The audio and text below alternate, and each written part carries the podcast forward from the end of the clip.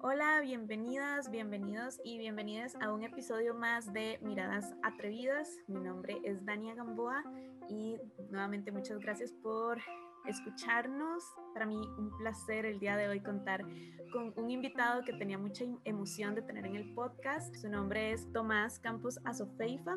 Él es psicólogo egresado de la Universidad Nacional, es activista como hombre trans, transfeminista, es consultor en género y diversidad y derechos humanos y miembro de la red de colectivos americanos de hombres trans, la RedCat. Bienvenido Tomás, muchas gracias. Muchas gracias Tania, buenas tardes y bueno, yo también emocionadísimo de estar acá en este espacio. Muchísimas gracias por invitarme. No, gracias a vos por aceptar la invitación.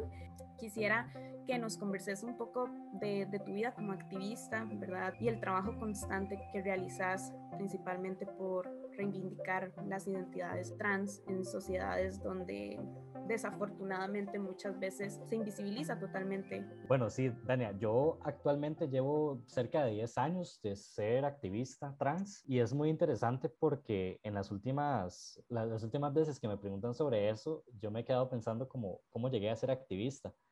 Y no fue eso como que yo dije un día, como que me levanté la mañana y dije, bueno, hoy es el día para, para empezar en el activismo, sino que fue más bien como un proceso en el que me fui envolviendo sin darme cuenta casi, y cuando me di cuenta, ya estaba peleándome con todo el mundo, ¿verdad? Porque precisamente este, este tema de los derechos humanos de las personas trans, pues lleva años de ser un camino muy complejo. Entonces, bueno, yo llevo 10 años, pero no son 10 años de lucha trans que existen en Costa Rica, ¿verdad? Sino que esto data de muchísimos, muchísimos años para atrás. En mi caso particularmente, yo empecé como activista casi de la mano con mi transición de género. Vamos a ver, primero me di cuenta que había una invisibilidad, bueno, muy fuerte sobre los hombres trans. En ese primer momento, cuando yo empecé mi transición, conocía sobre un poco sobre las mujeres trans, pero igual cargado de estereotipos. Creo que también es muy importante decirlo, ¿verdad? Que, que si al día de hoy están todavía los estereotipos y los mitos muy fuertes, por allá del 2010 de, muchísimo más todavía.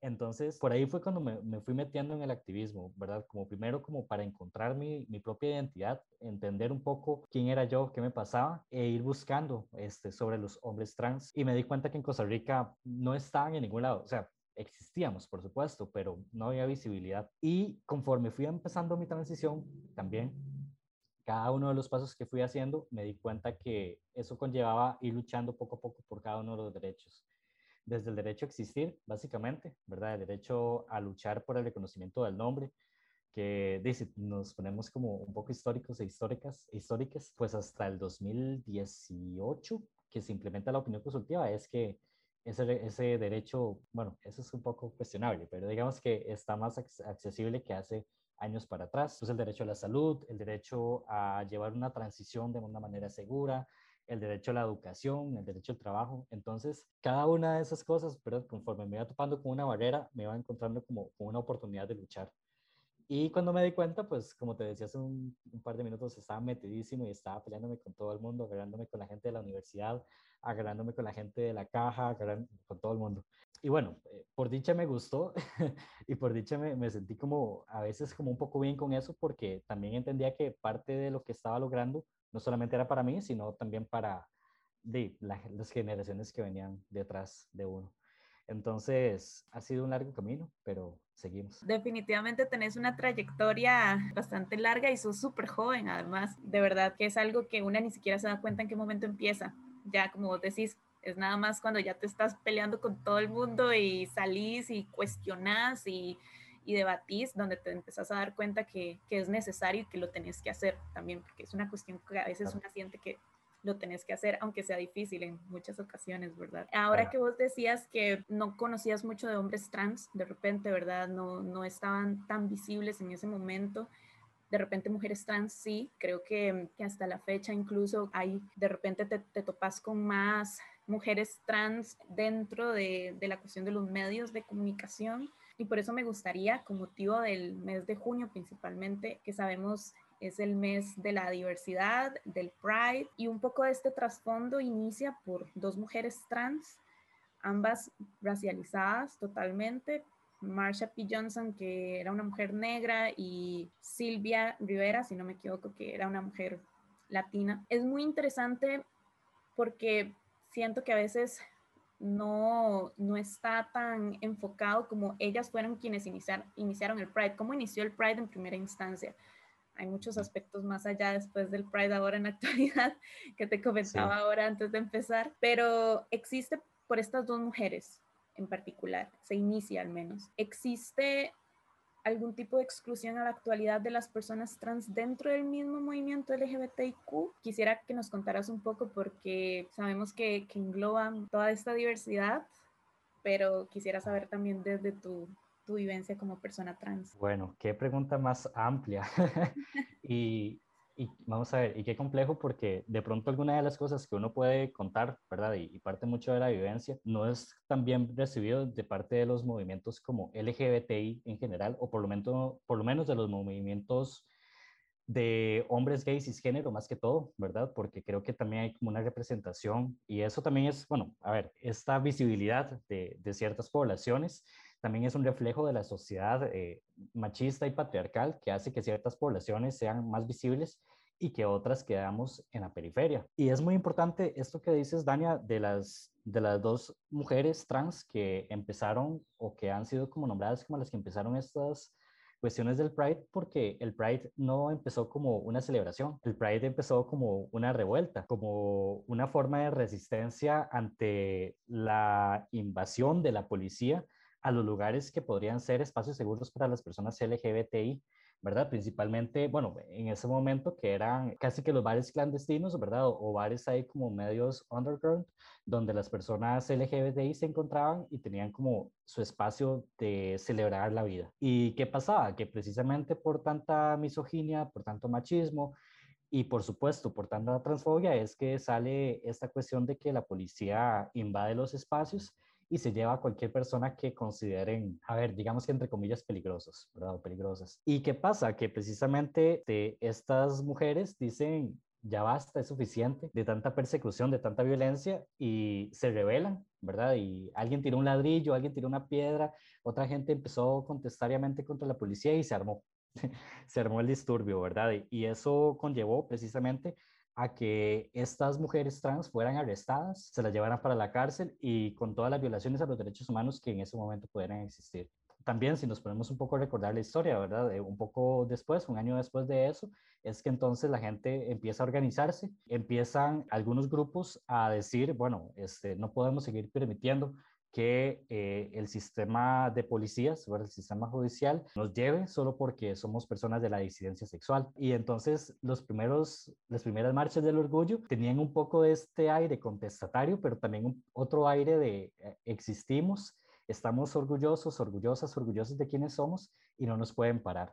Y ya, bueno, conforme fue evolucionando, evolucionando perdón, como la historia y, los años y, y, cada marcha se fue llenando de gente, vemos que la celebración adquirió un toque más de, de celebración, pues. Sin embargo, es un poco como, eh, no sé, a mí me deja un, poco de pesar que las nuevas generaciones, ¿verdad? O conforme nos, nos hemos ido acercando a, a, una era más contemporánea, la gente ha olvidado de dónde viene el Pride o, de, o por qué surge el Pride, ¿verdad? Que no es solamente que a alguien se le ocurrió decir que el 28 de junio es un buen día para celebrar la diversidad sexual, sino que tiene todo este contenido histórico. Actualmente creo que es, bueno, vamos a ver, antes de caer en la actualidad, creo que también es muy importante caer en la historia de Costa Rica, ¿verdad? De cómo han sido los países en Costa Rica, que tampoco, vamos, eh, ha sido muy complicado recopilar esa historia e incluso si nos ponemos como a deshilachar un poquito más, la historia de las personas trans en Costa Rica todavía cuesta más encontrarla.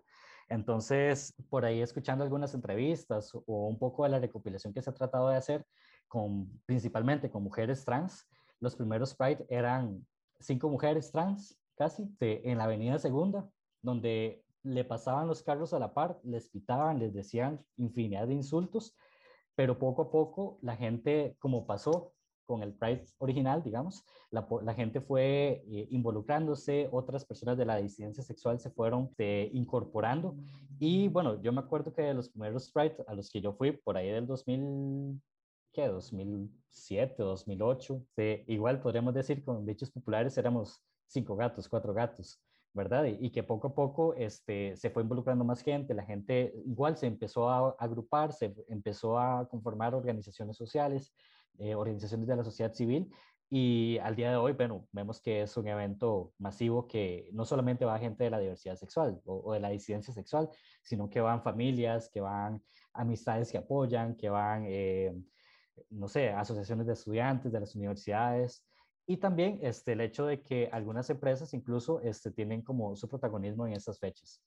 Es un poco cuestionable por qué lo hacen, pero yo creo que al final de cuentas es, también da un mensaje de que es posible que las personas LGBTI en general tengamos como espacios eh, seguros, incluso en el área laboral, si nos queremos poner como por ahí.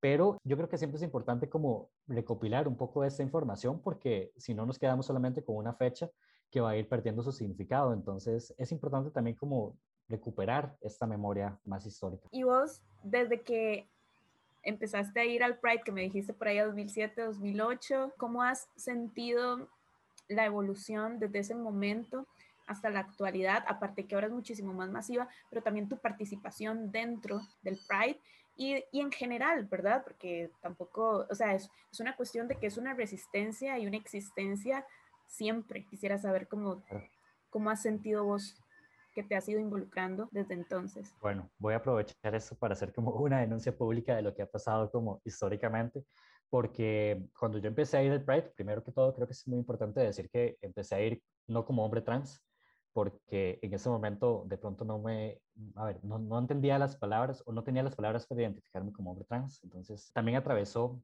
vamos a ver, vuelvo como a repetir ahí como un poco con mi historia y con mi transición.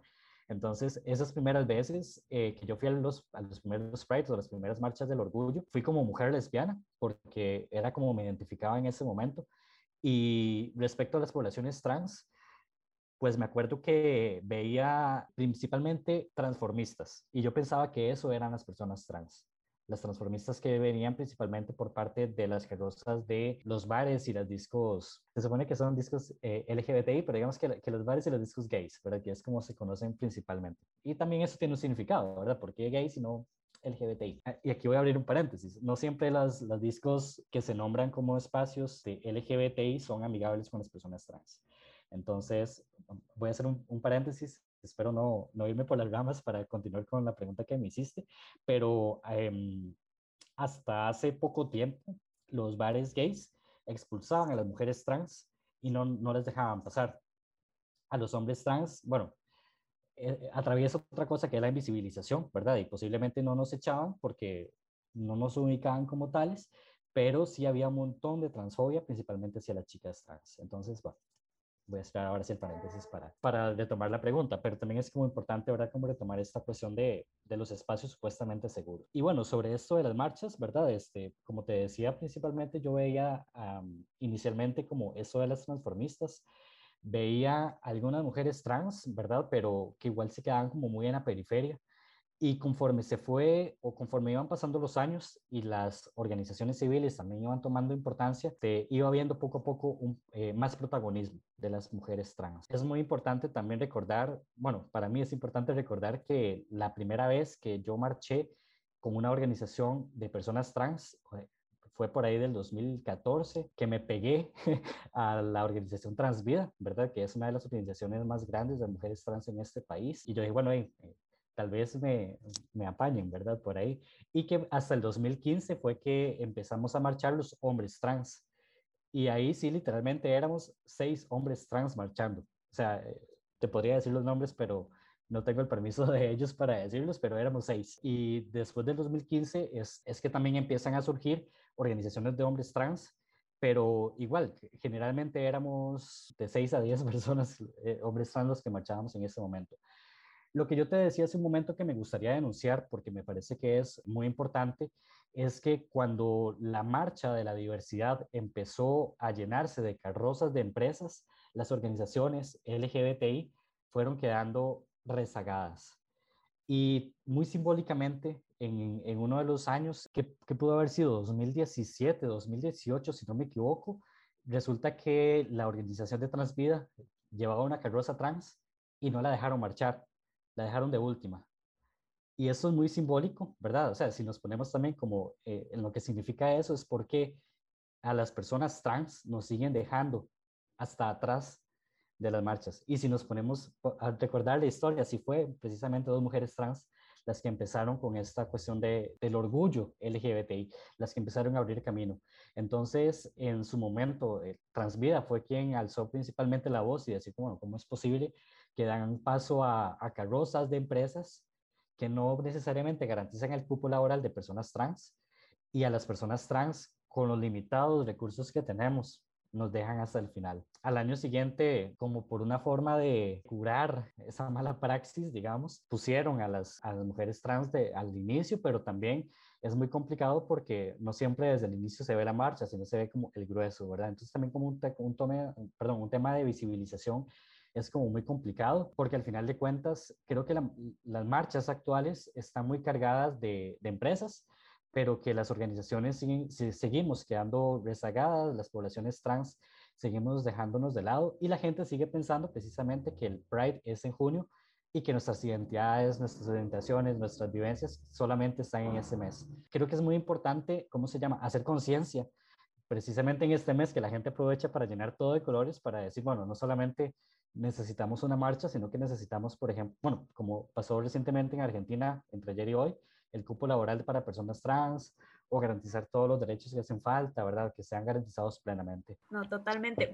Yo no tenía ni idea de, de, de esta historia que vos me contás y mm, precisamente por lo mismo, porque no existe dentro de lo que podríamos hablar del ojo público una mediatización de este tipo de situaciones, ¿verdad? Y, y es sumamente doloroso de repente cuando lo pensás. Muchas veces en los mismos movimientos sociales suceden este tipo de situaciones y por eso también me gustaría hablar con vos, tomando también en cuenta todo lo que, lo que acabas de mencionar, sobre el feminismo transexcluyente que existe y que lamentablemente ha tomado muchísima voz. Me he topado con posts en Facebook de chicas feministas que comparten que de repente hombres trans no deberían de estar, o mujeres trans no deberían de estar en un movimiento X feminista, porque también es importante aclarar que no hay un feminismo, hay muchísimos feminismos donde hay diferentes corrientes, ¿verdad? Pero esta en particular, que es el feminismo transexcluyente, es interesante porque se lleva la universalidad de lo que... Es una universalidad que, se enseña mucho en la academia, yo cuando estudié, te cuento un poco ya hay más experiencia personal, cuando yo llevé mi maestría en género y derechos humanos, leíamos muchísimo feminismo muy eurocentrista, muy blanco, este, que ni siquiera tomó en cuenta los feminismos más decoloniales, más en la parte latinoamericana, no sabíamos casi al respecto y yo decía, pero ¿qué será? Que, que no, no hay feministas latinas, ¿qué pasa? Feministas indígenas, feministas trans, ¿qué sucede? Porque todo era muy blanco, muy cis, muy eurocentrista. Y te estoy hablando que del 2019. Esa era la Academia 2019.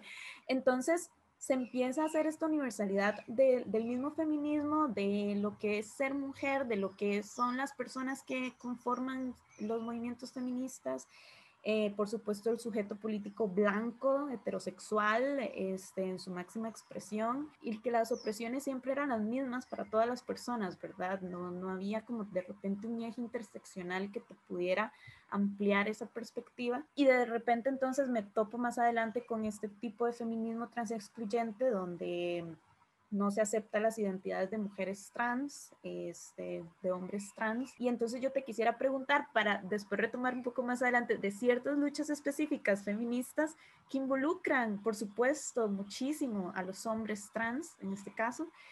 Y, y, quisiera saber qué sucede con las identidades de hombres trans en los feminismos, porque también me encanta que en tu presentación vos te consideras transfeminista. Entonces, quiero saber tu, tu punto de vista. ¡Wow! ¡Qué tema! este, bueno, yo te cuento que también cuando yo llevé este, cursos de feminismo y cursos de género en la universidad también, mucho de lo que me encontraba también era eh, muy del feminismo blanco, del feminismo cis, y también tomando un poco de mi experiencia, yo llegué a cuestionarme si yo podría ser feminista. Y eso incluso antes de empezar mi transición de género, ¿verdad? Porque cuando ya empecé mi transición, yo dije, sí, ahora sí, ya no puedo, ya. ya mejor me busco otro movimiento porque ya estoy fuerísima de todo, ¿verdad?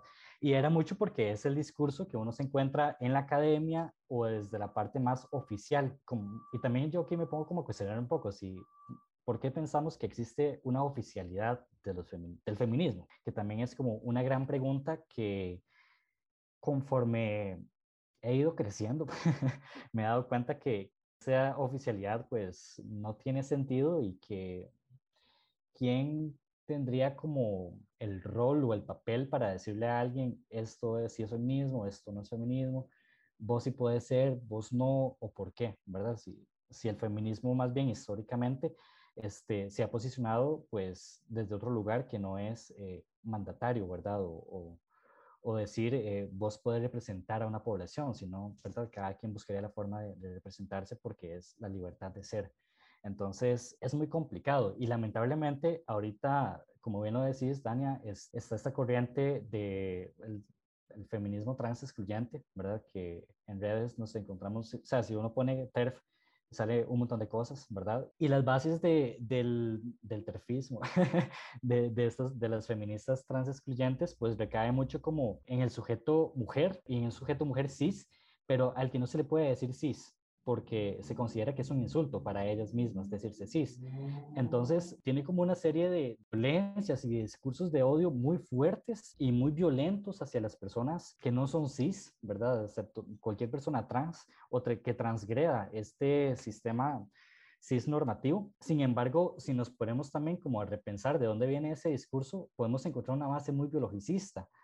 Y es muy complicado porque el feminismo ha luchado contra esa base biologicista desde décadas atrás, ¿verdad? Entonces es como, amiga, ¿de qué me estás hablando, verdad? Un poco. Eh, yo aquí no quiero decir que, que, es inválido las, las posturas, muchas de las posturas, ¿verdad? Lo que yo considero inválido es que están excluyendo a personas trans, cuando también podemos pensar que el sistema cisnormativo y heteropatriarcal nos va a pegar tan fuerte como le pegan a una mujer cisgénero. Bueno, a ver, no podremos decir que es igual porque, como bien lo decís, hay un montón de interseccionalidades que hacen que las violencias atraviesen de, manera diferente los cuerpos, las identidades, las orientaciones, las vivencias en sí mismo, pero lo que puedo llegar a decir es, bueno, eh, el sistema no jode a todas las personas, y perdón ahí por la palabra, ¿verdad? Este, el sistema eh, cisgénero, heteropatriarcal, este, machista, este, misógeno va a repercutir sobre todos los cuerpos que no son hombres blancos, cisgénero, heterosexuales eh, eh, y un montón de características más que nos podemos encontrar. Sí creo como que esta cuestión, STERF, nos está golpeando muy fuertemente a las personas trans porque por un lado es eso de que tiene una base biológica que dice que las mujeres trans no pueden ser mujeres por no tener vulva o por no menstruar. Y entonces volvemos al punto, ¿qué es ser mujer entonces? O incluso qué es ser hombre, porque por otro lado, este, bueno, esta es una de las, de las posturas eh, de las feministas trans excluyentes, ¿verdad? Eh, eh, contra las mujeres trans, pero hacia los hombres trans simplemente nos siguen invisibilizando, tal cual lo hace la sociedad. y esto es como retomando un poco lo que estábamos conversando ahora, este, mucha de la visibilidad de las poblaciones trans es visibilizar a las mujeres trans. Y está bien porque, o sea, está bien visibilizar a esta población porque hay muchas violencias que repercuten muy fuerte hacia ellas, pero por otro lado, una violencia muy simbólica es la invisibilización de las identidades transmasculinas. Entonces, tal cual lo hace la sociedad, lo están haciendo las TERF, ¿verdad? Y, la, las TERF, ¿qué es lo que dicen? bueno, a mí por dicho no me lo han dicho directamente, pero sé de, de varios hombres trans, de varios compañeros y amigos que les dicen como, hermana, estás confundida, estás, ¿de qué me estás hablando? Bueno, a ver, a mí sí me dijeron una vez algo muy, muy feo y desde la academia, ¿verdad? Que fue como estás traicionando el género con tu transición de género. Y entonces, bueno, ¿a qué quiero llegar con esto? Que no existe una única manera de vivir el feminismo. Como bien vos lo decías, Tania, existen feminismos porque es entender que hay vivencias específicas, que hay identidades, hay situaciones específicas y que es importante visibilizarlas, ¿verdad? Por eso surge el feminismo negro, por eso surge el feminismo colonial, el feminismo indígena y tal, y por eso también llega a surgir el transfeminismo, porque ah, vamos a ver, y el transfeminismo no significa que solamente las personas trans podemos ser transfeministas, transfeministas, perdón, porque el transfeminismo, ¿verdad? Eh, un poco de lo que viene a decir es, el género nos está golpeando a todas las personas ¿verdad? Y que nos, nos golpea de una manera muy específica a las personas trans, pero el género en sí es un sistema de opresión muy específico y muy fuerte y que va a golpear a todas las personas, a las mujeres cisgénero, a los hombres cisgénero, a las mujeres y a los hombres trans. Y entonces, como sistema de opresión, lo podemos deconstruir, lo podemos votar. Y específicamente a partir de eso es entender que las vivencias trans en, en esta línea eh, tenemos particularidades, por ejemplo, bueno, con que tal vez podremos hablar más ahorita sobre el acceso a los derechos de salud, de educación, de trabajo e incluso el simple hecho del respeto a nuestra identidad. Aquí voy a hacer otra denuncia, yo siempre como denunciando cosas, ¿verdad? Es como el hecho de que, por ejemplo, el Estado costarricense se llena la boca diciendo que reconoce plenamente las identidades trans, pero es mentira porque a partir de la opinión consultiva y de la lucha histórica que se hace en Costa Rica, actualmente se, se, reconoce el nombre de las personas trans, pero no se reconoce el género. Entonces, es un reconocimiento a medias. Y ese también, ese tema del reconocimiento de las identidades es algo que el feminismo trans ha abanderado, ¿verdad? En la lucha histórica que, que ha surgido. Y que surge, pues, precisamente ante esto de que el movimiento o, o las, um, el feminismo trans excluyente tiene como una posición como más fuerte actualmente, pero que viene incluso desde los 90, desde los 80, cuando a muchas mujeres trans se les ha negado como los espacios de alzar la voz públicamente o los, espacios, los espacios de diálogo, de diálogo feminista. Entonces, no me acuerdo si por ahí va la pregunta, pero si no, retomamos.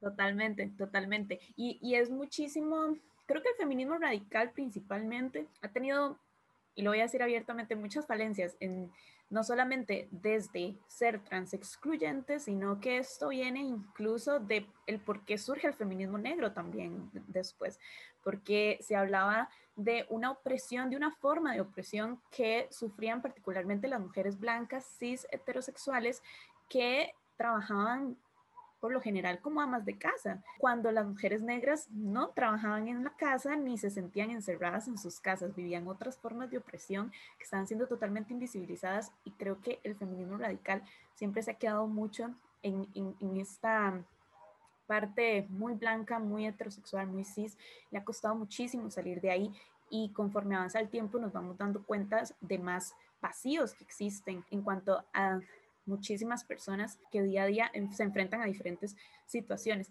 Ahorita me acaba de surgir algo muy, algo me vino a la cabeza cuando estábamos hablando del, del género particularmente, porque un día me topé con un video de los gender reveal. Entonces, que si es niña, te explota un globo con papelitos rosados y si es niño, te explota el globo con unos papelitos azules. Es como ok, vamos a calmarnos un momento y démonos cuenta del peso que esto tiene con un ser que ni siquiera ha nacido.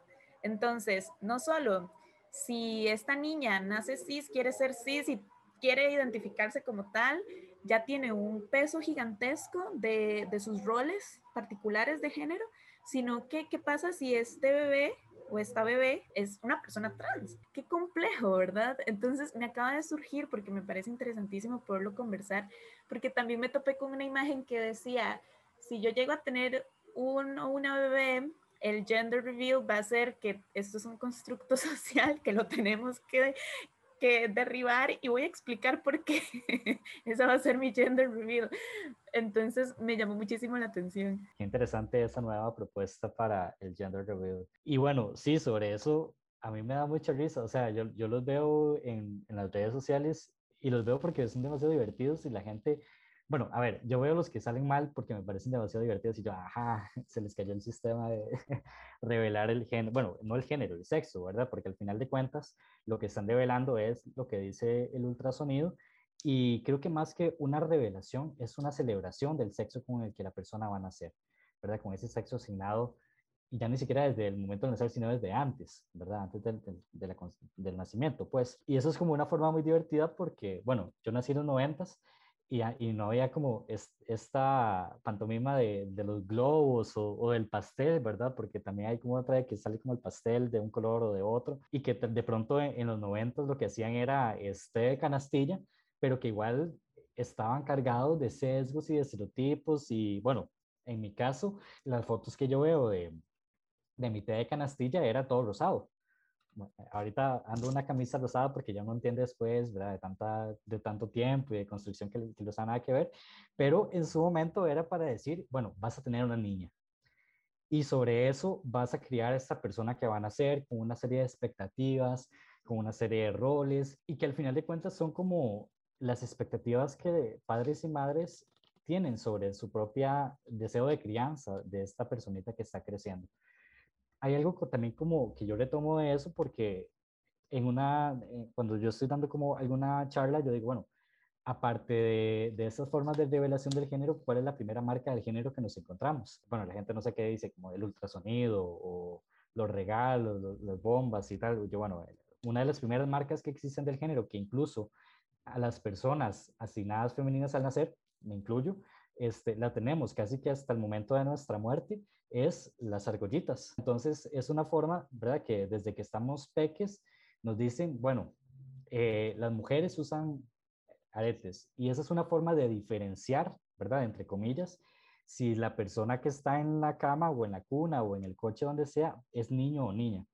Como si eso diferenciara la forma que esa persona, cómo tenemos que relacionarnos con, esa, con ese o esa bebé. ¿Verdad? Es un bebé, o sea, igual vamos a hacerle como monerías, y vamos a alzarle, cantarle, lo que sea, pero es como una necesidad de la sociedad de diferenciar a las personas por el género. Y es muy complicado porque, por ejemplo, con estas argollitas que nos ponen desde el nacimiento, a ver, ya después uno entiende que, bueno, que es una cuestión de estética, ¿verdad? O que incluso eh, hombres cisgénero, cuando son adolescentes, en la rebeldía se hacen como aretes o lo que sea, pero que tiene un impacto también en la psiquis de la persona, ¿verdad? Que es como, no te puedes olvidar que tenés esa marca por siempre. Y de pronto, vamos a ver, a mí no me hace bulla porque he tratado como de construir todos esos conceptos y demás, pero que posiblemente a otra persona este, que no tiene, por ejemplo, eh, el acceso a estos procesos de construcción, tiene un impacto muy fuerte y, es una forma también de violencia sobre las personas. Entonces, qué vacilón eso de los, de los gender reveal, porque ahorita también yo estaba, ahorita que me estabas contando esto, una amiga estuvo su bebé eh, ahorita en, en, medio de la cuarentena, también una situación ahí como complicada, digamos, pero a mí no me invitó a la fiesta de gender reveal, ¿verdad? Seguro decía como, este maestro, seguro, quién sabe qué va a decir y tal, porque ella también después, o antes, no me acuerdo, me comentaba, bueno, es, eh, que estaba muy feliz por su embarazo y tal, pero yo sé que le hacía bulla como el poder invitarme y lo que eso también implicaba para mí como persona trans. ¿verdad? Yo de pronto me hubiera divertido, ¿verdad? O hubiera hecho como esta madre que está haciendo, digamos. Pero también es como un poco entender que algunas personas están tomando conciencia de lo que significa también el gender reveal, más si tienen, por ejemplo, contacto con personas trans, pero que aún así lo siguen haciendo. Porque es un mandato, ¿verdad? Casi que desde una estructura muy, muy arriba social de tenés que hacerlo, tenés que incluso quedar bien con tu esposo, con tu pareja, con tu familia, con la ilusión de los abuelitos y las abuelitas, ¿verdad? Y que cómo seguimos tomando conciencia sobre eso, porque si esta persona dice, bueno, yo, yo entiendo que esto es una imposición social y demás, pero igual lo voy a hacer. Y entonces, o, tu amiga igual lo va a hacer, aunque va a decir que es una imposición social, una construcción y tal, pero igual lo va a hacer. Y la gente que va a ir al gender reveal va a decir, ah, pero que, ajá, porque siempre hay como esa expectativa de, de, querer saber, pero no solamente de querer saber, sino de querer imponer sobre la persona que va a crecer y va a nacer después. Claro, y creo que también es una forma de tener control sobre qué te va a gustar y qué vas a hacer. ¿Cierto? No quiero que a mi hija le gusten otras cosas, quiero que suceda de esta forma, tal cual el mandato mismo lo dice. Y por eso es muy interesante, regresando a lo que hablábamos de, del feminismo transexcluyente, porque recae, como vos también lo mencionabas, en un principio que precisamente es uno por los cuales emergen las luchas feministas, que es desnaturalizar que el género y el sexo, el sistema sexo-género, que el género va acorde a un sexo tal y, es, y así es como se dividen las sociedades, así es como después existen relaciones jerárquicas de poder, porque va a haber un ser humano superior a otro ser humano, dependiendo de su género, dependiendo de, de su etnia y de su identidad y orientación y muchísimas otras formas de desigualdad que ahorita pues nos afectan en muchísimos espacios. Entonces, precisamente esta desnaturalización que intentan hacer los feminismos, que este feminismo vuelve a naturalizar al ser transexcluyente, me lleva a hablar también de los derechos que se defienden en muchas luchas feministas. Por ejemplo, el aborto legal, combatir la violencia obstétrica y ginecológica que afecta a muchas personas, que no podemos hablar que el aborto o la violencia obstétrica, por ejemplo, en este caso, solo afecta a las mujeres cis. Entonces, también quisiera conversar con vos, por supuesto, tu posición al respecto, porque siento que a veces, y me incluyo, haber caído en, este error de de repente pensar como, bueno, vos sos hombre trans y se me olvida que vos visites o hagas una consulta ginecológica, por ejemplo. Sí, sobre el tema del aborto, yo estoy totalmente a favor del aborto libre, seguro, gratuito para todas las personas que sean cuerpos gestantes o que tengan cuerpos gestantes, porque creo que, que tenés mucha razón en eso que decís, Dania, de que históricamente la lucha por el aborto ha sido desde las mujeres cis. De pronto incluso los hombres trans no nos hemos pensado como posibles cuerpos gestantes o de pronto la lucha no la hemos volcado hacia ahí, ¿verdad? Y eso también tiene como una línea que podríamos como hablar tres horas sobre eso, ¿verdad? Como por qué los hombres trans no nos hemos posicionado ahora, que tiene que ver mucho incluso con, con la forma en cómo construimos las masculinidades y cómo construimos nuestras identidades que deviene también desde los roles patriarcales del ser hombre y que incluso, ¿verdad? Pensarnos como posibles cuerpos o pensar que nuestro cuerpo todavía puede ser gestor es como no porque yo soy hombre, los hombres no gestan, ¿verdad? Y es un mandato social también, al final de cuentas. Sin embargo, este, en los últimos años, eh, principalmente en el Cono Sur, hemos visto que los movimientos de hombres trans y de transmasculinidades se han involucrado en la lucha por el aborto de la marea verde, pues. Y creo que es muy importante pensarlo desde ahí porque yo hace poco estuve leyendo las directrices del Ministerio de Salud sobre, bueno, falta mucho por ahí también, ¿verdad? Que, que, no es, eh, que no hay impunidad sobre el aborto, sino que es una norma técnica que lo que, que no dicen más de lo que ya sabíamos que se estaba haciendo. Y en todo el documento, en todo, absolutamente en todo el documento se habla de mujer, de mujeres. Y yo decía, bueno, a ver, ¿cuáles mujeres? Vamos a asumir que son mujeres cis. ¿Y qué pasa con los hombres trans? Y no solamente en tema de aborto, sino en tema también de visitas ginecológicas o de una situación, de una cuestión de si un hombre trans se embaraza, tiene que, que hacer una cuestión de medicina obstétrica. ¿Qué pasa? ¿Cómo el sistema está manejando esas situaciones o cómo está atendiendo esos cuerpos trans? Particularmente en Costa Rica, yo no conozco datos, si vos tenés datos sería muy interesante si los pudieras conseguir, pero incluso yo como hombre trans no conozco situaciones de otros hombres trans o de transmasculinidades que hayan pasado por esas situaciones. Solamente sé que hace varios años, eh, creo que en Guanacaste, un hombre trans embarazado estaba como buscando acompañamiento para, para evitar situaciones de violencia, pero la verdad no sé qué pasó con esa situación. Pero conozco situaciones que suceden en la región centroamericana ¿verdad? Y es un poco también porque como formo parte de una red de colectivos americanos, muchas organizaciones de Guatemala, de Honduras, de El Salvador principalmente, de Nicaragua incluso, cuentan experiencias de cómo son, es cómo afecta ser un hombre trans en relación con la vivencia de un embarazo. Y lo que nos comentan es precisamente, bueno, primero, que hay mucha violencia sexual hacia los hombres trans, Acá no dudo que exista, pero lo que sí garantizo es que está invisibilizada. Hace, hace unos años lo que yo recuerdo es como que existe, pero acoso sexual hacia hombres trans en espacios laborales, como decirles, ah, querés ser hombre, ah, te vamos a quitar el ser hombre.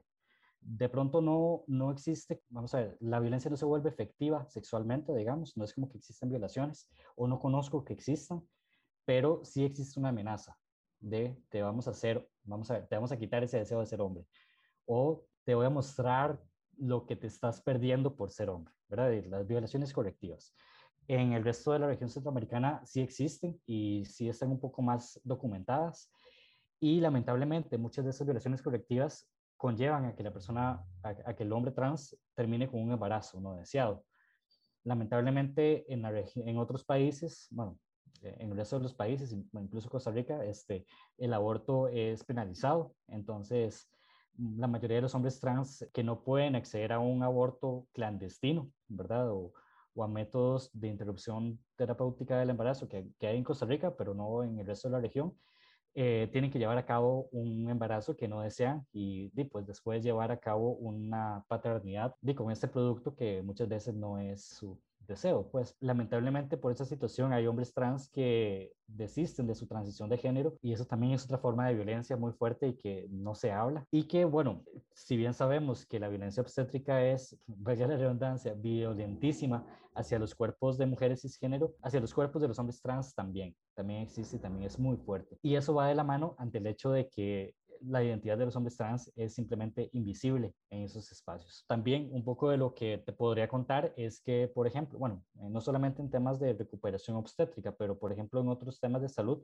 cuando los hombres trans están en espacios hospitalarios, nuestra identidad es tan invisible, tan violentada que nos asignan los pabellones de mujeres, porque es como tu carnet o tu registro dice F, te toca el pabellón femenino. Y es tan incómodo para, para los hombres trans como para las mujeres cisgénero que comparten esos espacios con nosotros, ¿verdad? Yo no me imagino qué podría pasar en un pabellón de recuperación de maternidad eh, de las mujeres, no sé, amamantando a sus hijos, ¿verdad? Mujeres cisgénero amamantando a sus hijos o sus hijas, o en su espacio de recuperación y que haya un hombre ahí, ¿verdad? Y que sea como, de que está haciendo este tipo acá, ¿verdad? Y que además para el hombre trans sea como, ¿qué estoy haciendo yo aquí también, verdad? Entonces es como muy complicado porque son precisamente temas de los que no se habla y que la violencia más simbólica que atraviesa sobre eso es el tema de la invisibilidad, que no se toman en cuenta como las particularidades de las poblaciones. Y sobre el tema de la marea verde, que es como toda esta eh, lucha por la despenalización del aborto, que principalmente ha venido desde el Cono Sur, desde Argentina, que ha subido por Uruguay, que ha subido por el resto de los países. Sí sé que, eh, bueno, en el Cono Sur particularmente, como te decía, se han involucrado las organizaciones de hombres trans y que poco a poco acá en el resto de la región hemos como ido tomando conciencia sobre eso también, pero que no ha sido tan fácil involucrarnos en estos espacios porque lamentablemente también nos encontramos, volviendo al tema anterior, con muchas eh, posturas trans excluyentes, ¿verdad? Y es como, no, hermana, si vos vas a luchar por el aborto es porque sos mujer. Y volvemos al punto, eso es también una cuestión muy biologicista de las mujeres como cuerpos que tienen que parir, ¿verdad? Que tienen que gestar. Entonces es como muy complicado, pero creo que, que, por lo menos desde la Red Cat y desde las organizaciones que formamos parte desde ahí, sí hemos tratado como de posicionarnos, de tomar una postura y demás. Y aquí en Costa Rica, al menos de mi parte, sí he encontrado un poco de apertura con algunas organizaciones que están trabajando esos temas, aunque sean, sí tienen la apertura para consultar. Bueno, a, mí me han consultado, entonces creo que, que, eso es como algo también de, de visibilizar, porque lamentablemente sí hay espacios como muy trans excluyentes, ¿verdad? Como, y, y, muy cerrados, pero también creo que es importante reconocer que hay mujeres cis trabajando esos temas, pero que también interesa el tema de entender y reconocer estas otras vivencias eh, desde los cuerpos eh, trans. Totalmente. Creo que son temas que dan para conversaciones de horas y horas, porque ahora también mencionabas lo de las masculinidades y me parece algo sumamente necesario de, de, abordar. Lo podemos dejar para otra ocasión e invitar a un amigo que tenemos en común que es muy bueno, se especializa en la parte de masculinidades, entonces... Sí, sí, de fijo. David, si nos estás escuchando, David, este, te invitamos. Más allá de un tema, creo que es toda una perspectiva que se debe de abordar este, y ampliar, pues por supuesto no se logra en un podcast, pero antes de finalizar, quisiera preguntarte, bueno, lo mencionaste también un poco, actualmente acá en Costa Rica vos como activista también, cuáles son como algunos de los proyectos que se tienen o en qué están trabajando ahorita desde, mm, por supuesto, la parte de las identidades trans, cómo ha ido evolucionando y qué han estado llevando a cabo por ahí. Antes de responder esa pregunta, efectivamente, sí, sí, yo me vuelvo muy hablantín a veces, entonces sí, me voy hablando y me voy hablando, pero sí hay como muchas, muchas cosas que hablar y que visibilizar. Y creo que, bueno, esto para caer en la pregunta, como decía hace un rato, todavía hay mucho trabajo que hacer. Actualmente las organizaciones, bueno, y activismos independientes estamos muy volcados a sobrevivir a la pandemia, porque creo que, que, está como trillado porque a todas las personas nos está afectando la pandemia, pero a las personas trans nos ha golpeado tres veces más fuerte, ¿verdad? Eh, lamentablemente, aunque en Costa Rica exista, a partir de la reforma procesal laboral, exista un artículo que dice la prohibición de la discriminación por identidad de género eh, en los espacios laborales, pues a las personas de la disidencia sexual somos las primeras que nos despiden eh, ante una crisis sanitaria. Entonces, eh, ahorita el movimiento está volcado a ayudar a las poblaciones que más han sufrido o que más han sido golpeadas por la pandemia, pero por supuesto sin dejar de lado otros, luchar por otras cuestiones pendientes que todavía están en la mesa eh, de los derechos humanos. Principalmente, como te decía hace un rato, el tema del derecho a la identidad. Costa Rica yo escucho a mis amistades de otros países y dicen, ah, es que en Costa Rica ya están súper bien, ya tienen todos los derechos garantizados, ya, ya pueden cambiarse el nombre. Y yo, eh, sí, pero no. Hay cosas que hacer todavía. Esto que te decía, el hecho de que nos podamos cambiar el nombre, pero no nos podamos o no tengamos el acceso al reconocimiento de la identidad de género. A ver, mi pasaporte, por ejemplo, o la licencia, o bueno, las hojas de delincuencia ya no, pero hasta hace pocas semanas sí, eh, las actas de nacimiento, cualquier registro que esté asociado al, al, Tribunal Supremo de Elecciones, va a decir, sí, bueno, ya Tomás se cambió el nombre, pero sigue la F. ¿Y eso qué, qué significa, verdad? ¿Y por qué es esa persistencia por señalar el género asignado al nacer de la persona? Posiblemente hayan personas que digan, no, pues a mí no me afecta o, o yo preferiría como hacer eso o reivindicar esa forma, mantener el género, pero hay otras personas que lo consideran necesario. O por ejemplo, vamos a ver, eso significa que cuando estamos buscando trabajo, si las personas empleadoras se dan, se dan cuenta, entre comillas, que somos personas trans, eso va a ser un filtro de acceso al trabajo, lamentablemente. Entonces, es un poco el hecho de que este reconocimiento de la identidad va a significar el acceso a los demás derechos, ¿verdad? Como que se desglosan desde ese eh, particular. Y aquí estamos hablando solamente de las identidades de género de las personas adultas. ¿Qué pasa con las personas menores de edad? que simplemente no tienen acceso casi que absolutamente nada. Si no me equivoco, las personas mayores de 15, edad, de 15 años de edad, que de 12 o 15 años de edad, que son los que pueden sacar el, el TIM, la TIM, ¿verdad? La tarjeta de identificación de menores, pueden ponerse un conocido como, como antes podíamos hacer las personas mayores de edad, pero eso no significa que su nombre, que su identidad sea reconocida en todos los espacios. Entonces, hay una deuda magistral, ¿verdad? En todo sentido con las personas menores de edad y otras cosas con las personas mayores. Entonces, bueno, está el tema de la identidad, está el tema del acceso a la, salud. De la Caja Costarricense del Seguro Social y el Ministerio de Salud sacaron, han sacado protocolos de atención integral a las personas trans que no se cumplen plenamente, ¿verdad? Y que además es muy vacilón. Bueno, digamos vacilón, yo, yo le saco la, la, cosa divertida para, para no deprimirme, pero cuando una persona trans vamos a Levi's, lo primero que nos dicen es, venís a hacerte la prueba de VIH. Y yo, ay, no, es que venía porque, no sé, tengo gripe, ¿verdad? Entonces, como inmediatamente la sexualización de las identidades trans y de una vez a la pandemia del VIH. Entonces, aunque existen procedimientos supuestamente para ser inclusivos y ser respetuosos de las identidades, todavía falta más. Eh, la caja también se llena de halagos diciendo que existe el protocolo de hormonación, pero no dice que para acceder al protocolo de hormonación tenemos que llevar casi que un diagnóstico de disforia de género. Cuando las identidades trans históricamente hemos estado luchando contra la despatologización, que incluso la OMS dice ya basta con eso. La APA, que es la Asociación Americana de Psicología, dice otras cosas, pero yo como psicólogo le sigo dando lata porque ah, psicólogos y psicólogas para joder. Entonces, en el tema de la salud todavía hay mucho que hacer porque la atención no es integral por ejemplo, no se habla de atención ginecológica integral para las personas transmasculinas u hombres trans. La atención en urología para mujeres trans me parece que sí está un poco más sensibilizada por ahí, pero volvemos al punto, porque ha existido una visibilización principalmente de las mujeres trans.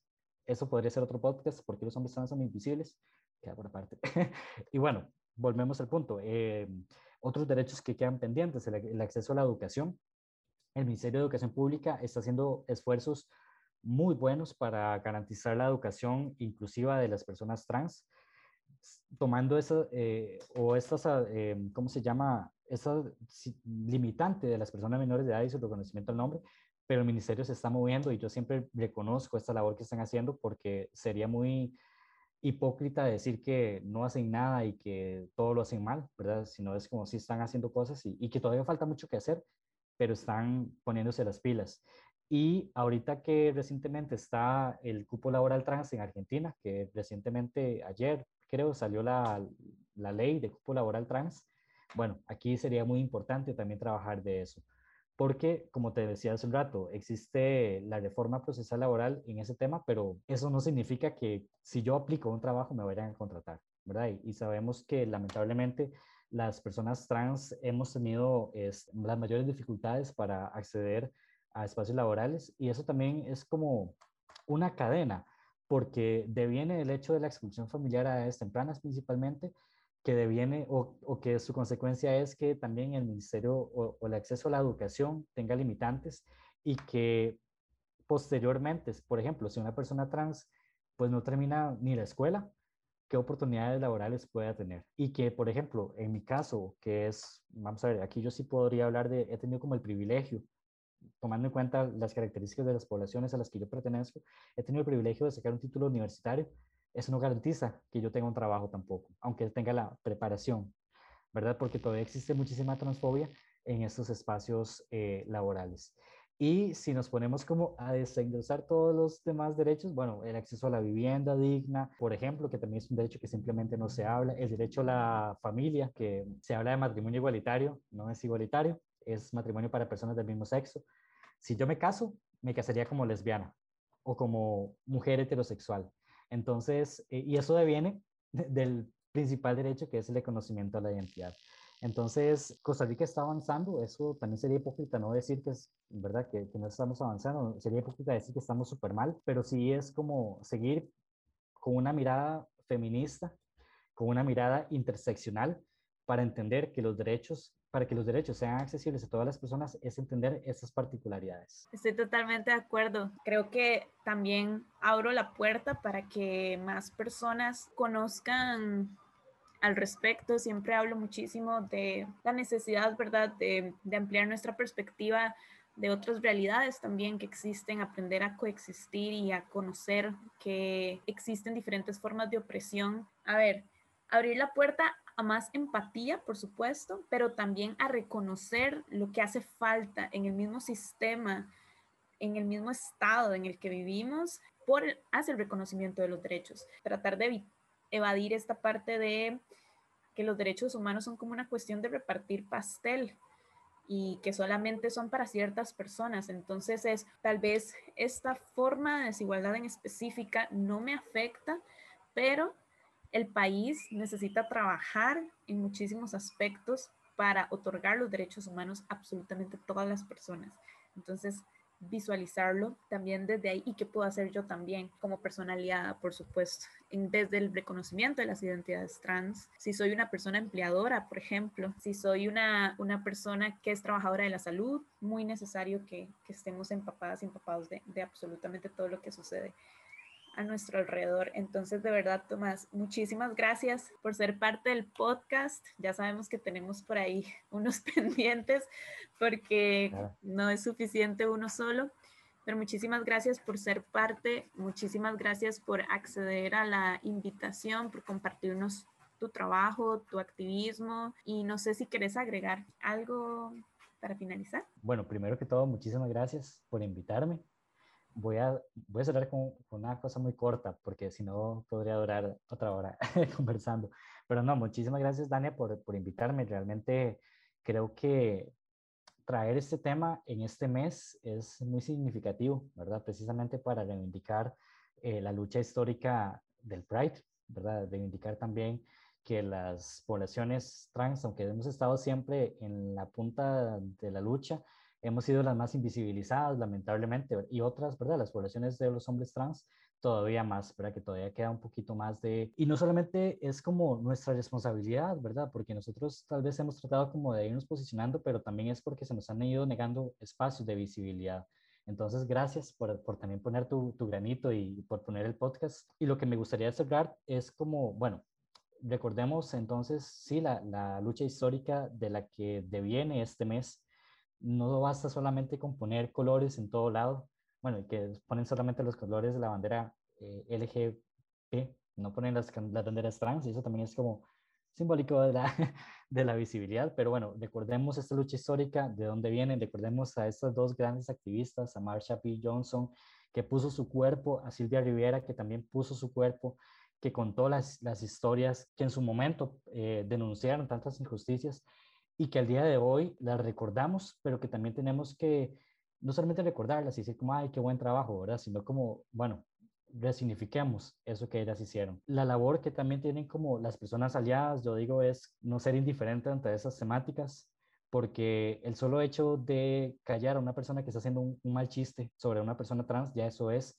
significativo. El hecho de no reírnos o el hecho de decirles, ¿puedes explicarme lo que estás diciendo? Ahí la gente es como, estoy diciendo una estupidez. Ajá tengo que repensar lo que estoy diciendo. Y el de darle voz a las personas trans, creo que eso es como algo muy importante, porque precisamente este, creo que la labor de, de hablar sobre las temáticas trans es muy valioso, pero también de no adueñarnos de los discursos. Entonces también la posibilidad de invitarnos, de nombrarnos, de posicionarnos, creo que también es como una, una gran labor y yo te agradezco mucho, Dania, y espero que, que así podamos encontrarnos en otros espacios. Muchísimas gracias, en serio, por, por, este, por este ratito que podemos conversar.